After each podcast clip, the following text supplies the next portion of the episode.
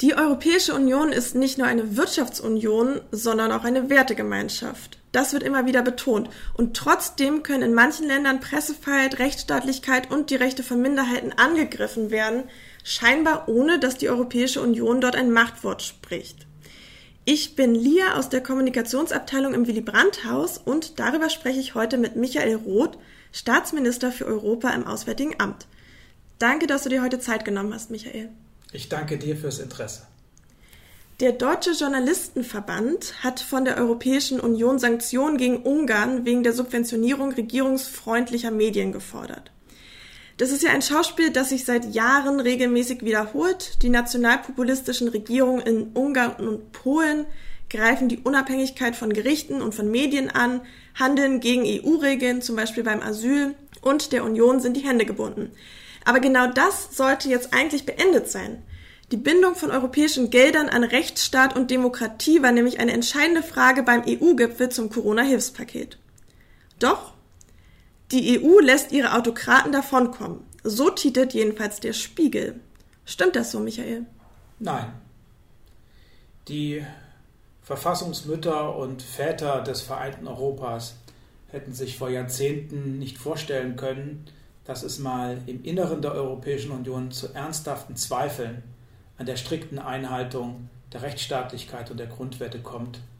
Wir haben also in den vergangenen Jahren auch im Rahmen unserer Verträge äh, kaum Instrumente, um gegen diese Entwicklung, die du ja beschrieben hast, äh, vorzugehen. Es gibt bislang die sogenannten Artikel 7 Verfahren.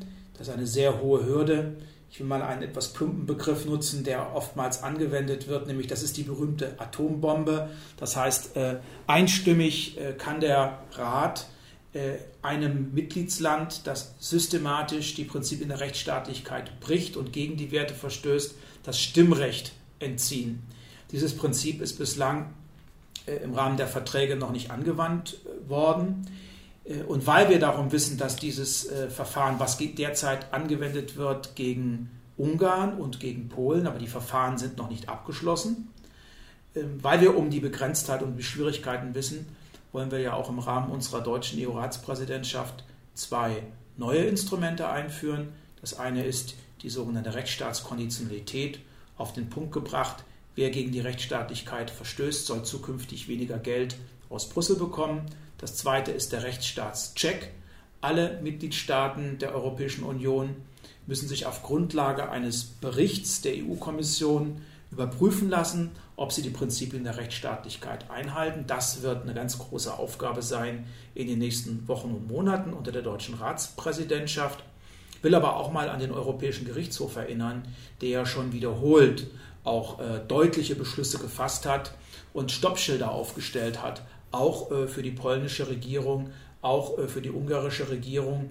Also die Rechtsstaatlichkeit in der EU, auf der EU-Ebene, die funktioniert schon, aber wir müssen deutlicher, klarer werden. Wir brauchen auch neue Instrumente. Und am Ende ist es wie so oft in der Europäischen Union, äh, es sind streitige Themen. Die Staaten, von denen du gesprochen hast, ähm, stellen ja die Infragestellung von Rechtsstaatlichkeit in Frage. Sie sagen ja, nein, das tun wir gerade nicht und ihr habt euch da nicht einzumischen. Also wir sind an einem ganz sensiblen Punkt, den wir immer wieder in, in, in der europäischen Integrationsgeschichte erlebt haben, dass einfach einige sagen, da habt ihr euch nicht einzumischen, das ist unsere nationale Aufgabe, ihr müsst unsere nationalen Traditionen und Kulturen äh, respektieren und bitte mischt euch nicht ein. Da hast du jetzt schon ganz, ganz viele Sachen äh, eingebracht. Ich würde das gerne ein bisschen aufdröseln. Einmal, du hast gerade gesagt, ähm, Rechtsstaatskonditionalität, also die Bindung finanzieller Leistungen an Rechtsstaatlichkeit, möchte Deutschland, möchte die SPD gerne umsetzen. Nun hätte ja innerhalb dieser Corona-Verhandlungen, innerhalb des Corona-Hilfspaketes das gegeben sein können, dass man sagt, Leistungen gibt es dann nur, wenn Rechtsstaatlichkeit gegeben ist. Aber davon ist im Abkommen ja erstmal nicht mehr die Rede, sondern nur die, äh, die Bezeichnung, hiermit unterstreichen die Unterzeichnenden, dass sie ähm, eine Bindung von Rechtsstaatlichkeit an Zahlungen hm. eigentlich gerne hätten. Aber was heißt denn das konkret? Hiermit unterstreichen sie. Das erläutere ich gerne und ich kann auch verstehen, dass es hier ähm, eine gewisse, einen gewissen Unmut gibt und ein Unverständnis gibt. Das ist eine zugegebenermaßen krude Formulierung, aber das ist oft so. Der Europäische Rat, das heißt die Staats- und Regierungschefs und Chefinnen, müssen immer einstimmig etwas auf den Weg bringen. Und es war schon schwierig genug, diesen, diese Formulierung äh, zu verabreden, aber sie ist eine Riesenchance, wenn wir jetzt äh, das, was dort etwas kompliziert formuliert wurde, als Start nehmen für weitere Verhandlungen. Im Übrigen ähm, brauchen wir dazu auch die Zustimmung des Europäischen Parlaments und das Europäische Parlament hat sehr deutlich gesagt, dass es einem mehrjährigen Finanzrahmen, also einem langfristigen EU-Haushalt nur dann zustimmen wird, wenn es diese Rechtsstaatskonditionalität gibt. Dafür setzt sich die Bundesregierung auch ein. Das Verfahren wird jetzt so aussehen und so interpretieren wir auch diese Formulierung in der Schlussfolgerung äh, des, äh, des Gipfels. Die EU-Kommission macht einen Vorschlag, der liegt eigentlich schon seit 2018 auf dem Tisch. Dem, der wird dann beraten vom Rat und vom Europäischen Parlament. Offen ist derzeit noch, ähm, unter, wie die Verfahren aussehen. Also wie kann man am Ende einen Beschluss fassen, dass Finanzmittel gekürzt werden. Und da gibt es derzeit zwei Überlegungen, zwei Modelle. Das erste Modell, das auch wir unterstützen, das auch die Kommission unterstützt, ist, die Kommission macht einen Vorschlag und dann kann dieser Vorschlag nur mit qualifizierter Mehrheit im Rat aufgehoben werden. Also eine relativ starke Stellung. Qualifizierte Mehrheit heißt, heißt derzeit, das ist das übliche Verfahren im Rat, 15 von 27 Mitgliedstaaten müssen zustimmen, die 65 Prozent der Bevölkerung der Europäischen Union repräsentieren. Das ist also eine etwas größere Hürde als das, was wir aus unseren Parlamenten kennen, wo man ja theoretisch und auch praktisch mit einer einzigen Stimme Mehrheit einen Beschluss fassen kann. Hier ist die Hürde ungleich, also etwas höher, etwas komplizierter, aber das ist durchaus möglich. Das der zweite Vorschlag, der auf dem Tisch liegt, besagt, dass die Kommission wieder einen Vorschlag macht und diesem Vorschlag muss dann der Rat mit qualifizierter Mehrheit zustimmen. Das heißt, am Ende äh, wird der Rat eine größere Verantwortung haben als in dem Vorschlag, den ich eben geschildert habe. Das ist ein Streitthema. Aber noch einmal, ich bin relativ optimistisch, weil äh, ich mir keine Zustimmung des Parlaments vorstellen kann. Äh, ohne dass wir diese Rechtsstaatskonditionalität einführen und eine überwältigende Zahl von äh, Regierungen, von Mitgliedstaaten in der Europäischen Union ähm, der Auffassung ist, dass wir so etwas dringend brauchen. Okay, also halten wir nochmal fest, das Parlament kann jetzt nochmal über einen Vorschlag entscheiden und kann das Parlament auch über die Corona-Hilfen, die jetzt vereinbart wurden, auf dem EU-Gipfel nochmal entscheiden und da rein verhandeln, dass es diese Konditionalisierung gibt dass äh, eine Rechtsstaatlichkeit vorliegen muss, um Leistungen zu bekommen? Europa ist gelegentlich etwas kompliziert. Das ist in Deutschland im Föderalismus aber auch so. Manchmal brauchen wir die Zustimmung des Bundesrates. Deswegen erläutere ich das gerne noch einmal. Ähm, die Staats- und Regierungschefs haben jetzt einstimmig einen Vorschlag gemacht ja. für den EU-Haushalt und für das soziale und wirtschaftliche Wiedererholungsprogramm im Zuge der ähm, Bewältigung der Pandemiefolgen. Und über dieses Riesenpaket verhandelt jetzt der Rat mit dem Europäischen Parlament, weil am Ende die Zustimmung der Staats- und Regierungschefs, also des Europäischen Rates, alleine nicht ausreicht, wir brauchen auch ein positives Votum äh, des Europäischen Parlaments. Und ich war ja vor vergangene Woche äh, bei der Sondersitzung des Europäischen Parlaments, weil ich dort auch den Ministerrat vertrete im Rahmen der Ratspräsidentschaft Deutschlands. Und dort äh, ist eines der wichtigsten Botschaften gewesen und auch zentralen Forderungen des Europäischen Parlaments gewesen, wir brauchen diese Rechtsstaatskonditionalität, sonst stimmen wir nicht zu. Das heißt, eigentlich wird, könnte bald ein ganz, ganz wichtiges neues Prinzip beschlossen werden, und zwar durch die Arbeit des Parlaments auch. Nicht nur, sondern auch durch unsere Arbeit. Wir brauchen dafür eine Zustimmung des Parlaments und wir brauchen eine qualifizierte Mehrheit im Rat.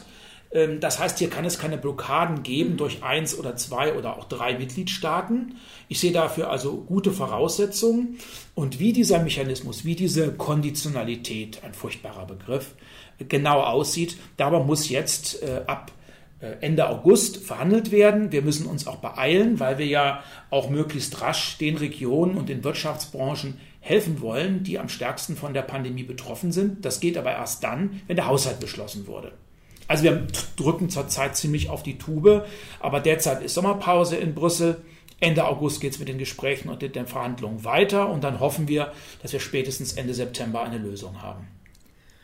Und von diesen ganz konkreten Finanzfragen würde ich gerne nochmal zu einer, zu einer weiteren übergeordneten kommen. In keinem anderen Land Europas hat sich die Situation der Presse innerhalb von nur zehn Jahren so verschlechtert wie in Ungarn. Das äh, hat die internationale Organisation Reporter ohne Grenzen im Mai 2018 vermeldet.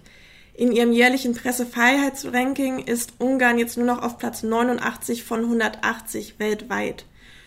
Und äh, vor knapp einem Jahrzehnt ließ Viktor Orban die öffentlich-rechtlichen Medien zu Propagandaorganen umbauen. Die große Mehrheit der privaten Medien befindet sich im Besitz einer Orban-nahen Stiftung. Einige Flaggschiffe der freien Presse wurden in den vergangenen Jahren auf Regierungslinie gebracht oder eingestellt. Und die wenigen noch unabhängigen Medien kämpfen mit Finanzproblemen, weil sie keine staatlichen und kaum noch private Werbeaufträge erhalten. Ist denn eine Demokratie mit so eingeschränkter freier Presse noch eine echte Demokratie? Demokratie in unserem Verständnis äh, beruht auf Vielfalt, beruht auf Streit und dazu gehört nicht nur Medienfreiheit, sondern dazu gehört natürlich auch Medienvielfalt. Wir wollen ja nicht nur eine Meinung oder zwei Meinungen hören, sondern auch in den Medien muss sich ja die Vielfalt einer Gesellschaft abbilden. Und da gibt es seit äh, Jahren äh, Kritik an Ungarn, weil es zu einer sehr deutlichen Konzentration auf wenige Medien gekommen ist, beziehungsweise die Medien durch eine entsprechende Stiftung, die du benannt hast, kontrolliert werden. Gerade jüngst äh, äh hat es äh, Eingriffe gegeben und Veränderungen gegeben bei dem großen Online-Portal Index, äh, ein, ein ähm, qualitativ äh, herausragendes Medium, das auch immer ähm, Flaggschiff der Medienvielfalt und der Medienfreiheit in Ungarn war. Auch da gibt es Veränderungen, das sehen wir mit Sorge und jetzt muss auch entsprechend überprüft werden, äh, ob das äh, akzeptabel ist, ob man dagegen vorgehen muss. Wir haben ja schon ein Artikel 7 Verfahren. Ähm, und dazu gehört natürlich auch die Überprüfung der Medienfreiheit und der Medienvielfalt in Ungarn. Wir erwarten, dass es dort äh, Veränderungen gibt in die richtige Richtung. Wenn du jetzt hier ähm, einen Vertreter oder eine Vertreterin der ungarischen Regierung sitzen hättest oder äh, jemanden von der dort regierenden Fidesz-Partei, äh, der Viktor Orban, der Ministerpräsident, angehört, würden die natürlich äh, sagen, ähm, wir können die Kritik überhaupt nicht verstehen. Äh, diese Regierung wird tagtäglich in Ungarn kritisiert. Es gibt ähm, eine massive Auseinandersetzung.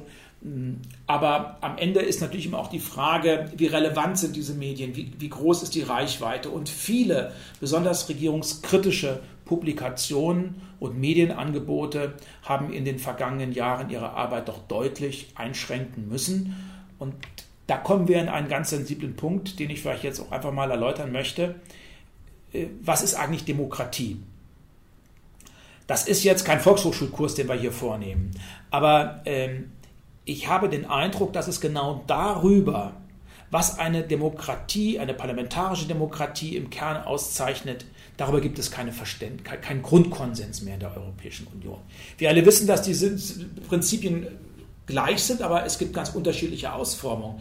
In Frankreich gibt es das Präsidialsystem mit einem starken Präsidenten und einem relativ schwachen Parlament.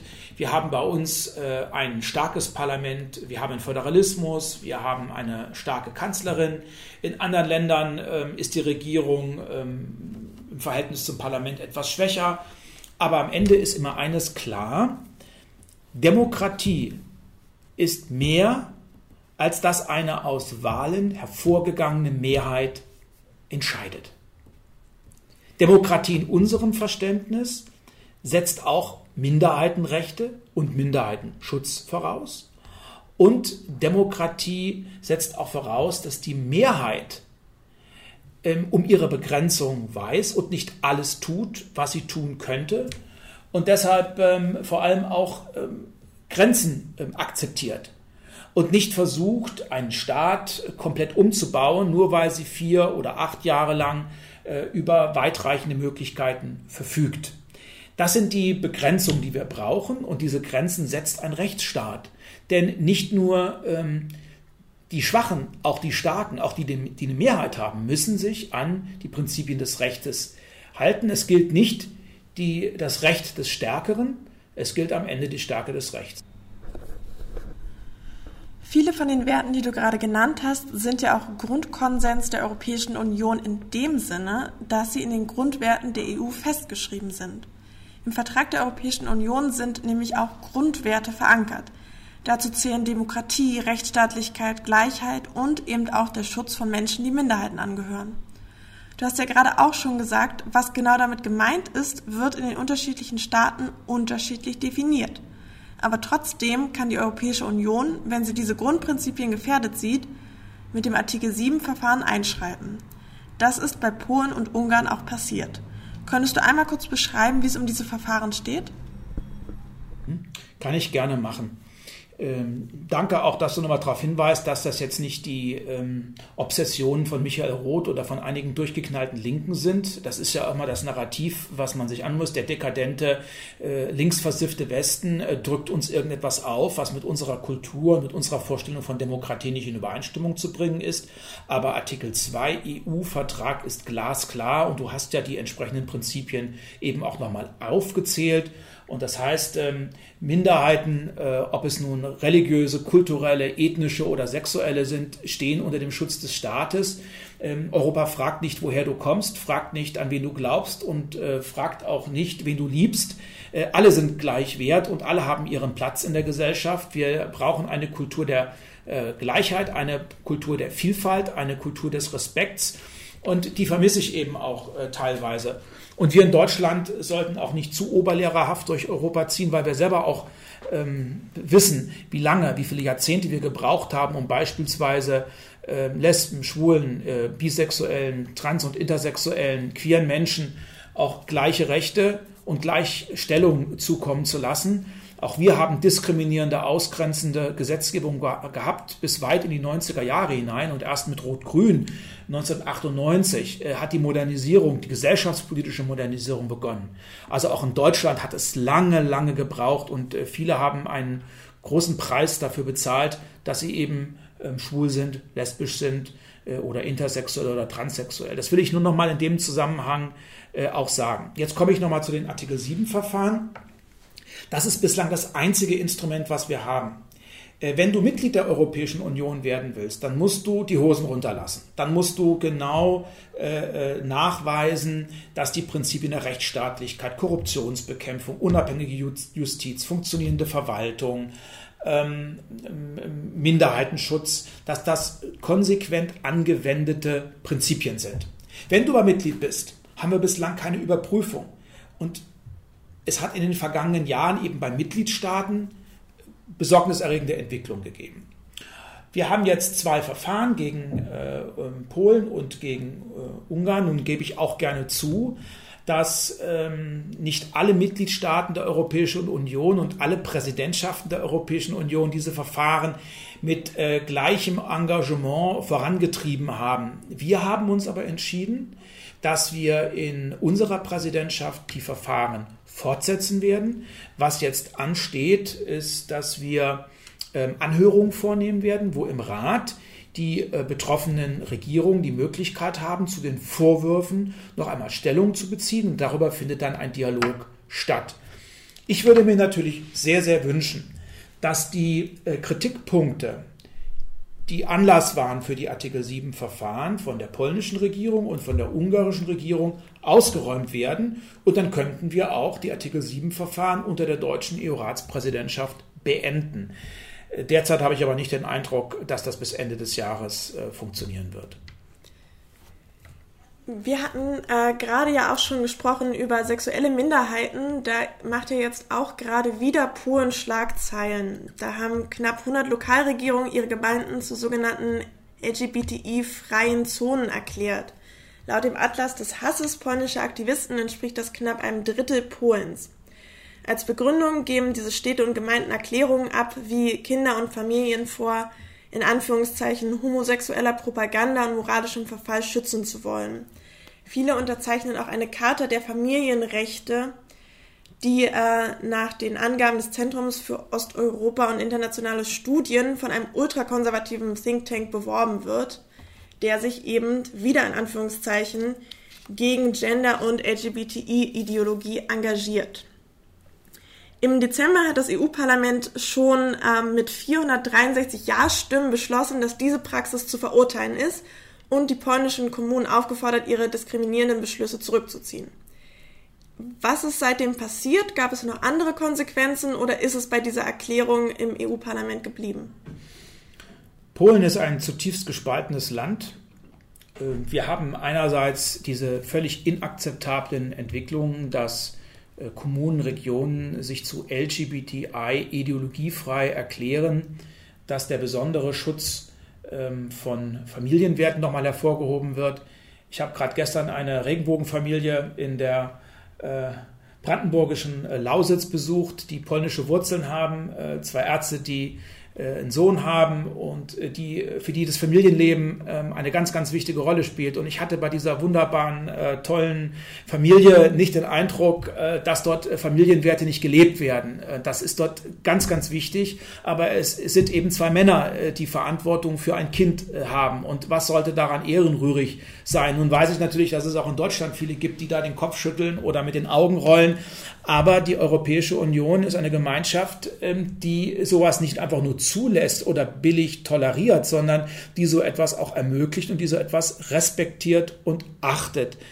Äh, deswegen äh, empfinde ich persönlich das auch skandalös. Ähm, ich wünsche mir da auch äh, mehr Kritik. Ähm, es wird ja in diesen Zeiten von Rassismus und Antisemitismus immer gesagt, wenn du wissen willst, äh, was Antisemitismus ist, frag Jüdinnen und Juden. Wenn du wissen willst, was Rassismus ist, dann frag einen Schwarzen. Wenn du wissen willst, was Homophobie ist, dann frag auch mal eine Lesbe, einen Schwulen oder einen Intersexuellen. Aber ich habe manchmal den Eindruck, dass sich auch noch die äh, Schwulen um allein um die Homophobie zu kümmern haben, dass Roma sich alleine um den Antiziganismus zu kümmern haben und äh, dass äh, äh, Schwarze sich alleine äh, um den Kampf des gegen den Rassismus zu kümmern haben. Wir alle müssen aufstehen und wachsam sein. Ich bin deshalb auch immer wieder ein bisschen ermüdet, wenn also ich als bekennender äh, äh Schwuler immer wieder aufgefordert werde, mich für LGBTI einzusetzen. Ich tue das. Ähm, ich bin da auch besonders sensibel, weil ich ja weiß, was Diskriminierung und Ausgrenzung bedeutet. Aber auch andere, die nicht schwul, die nicht lesbisch sind, sollen verdammt nochmal äh, auch mal ihren Mund aufkriegen. Und das erwarte ich überall in der Europäischen Union und nicht nur von Deutschland aus. Und ähm, glücklicherweise gibt es inzwischen auch Reaktionen. Einmal ähm, haben wir gegenteilige Entwicklungen der ähm, Oberbürgermeister von Warschau, der bei der Präsidentschaftswahl ja knapp unterlegen ist, hat beispielsweise, als er ins Amt kam, eine Charta der Vielfalt ausgegeben, wo ähm, LGBTI auch ähm, als äh, Teil des Bildungsangebotes, als Teil auch ähm, des kommunalen, lokalen Respekts äh, angesehen werden, wo auch die Kommune diese Menschen schützt und sich vor sie stellt. Und gleichzeitig haben wir diese Entwicklung, äh, über die du gesprochen hast.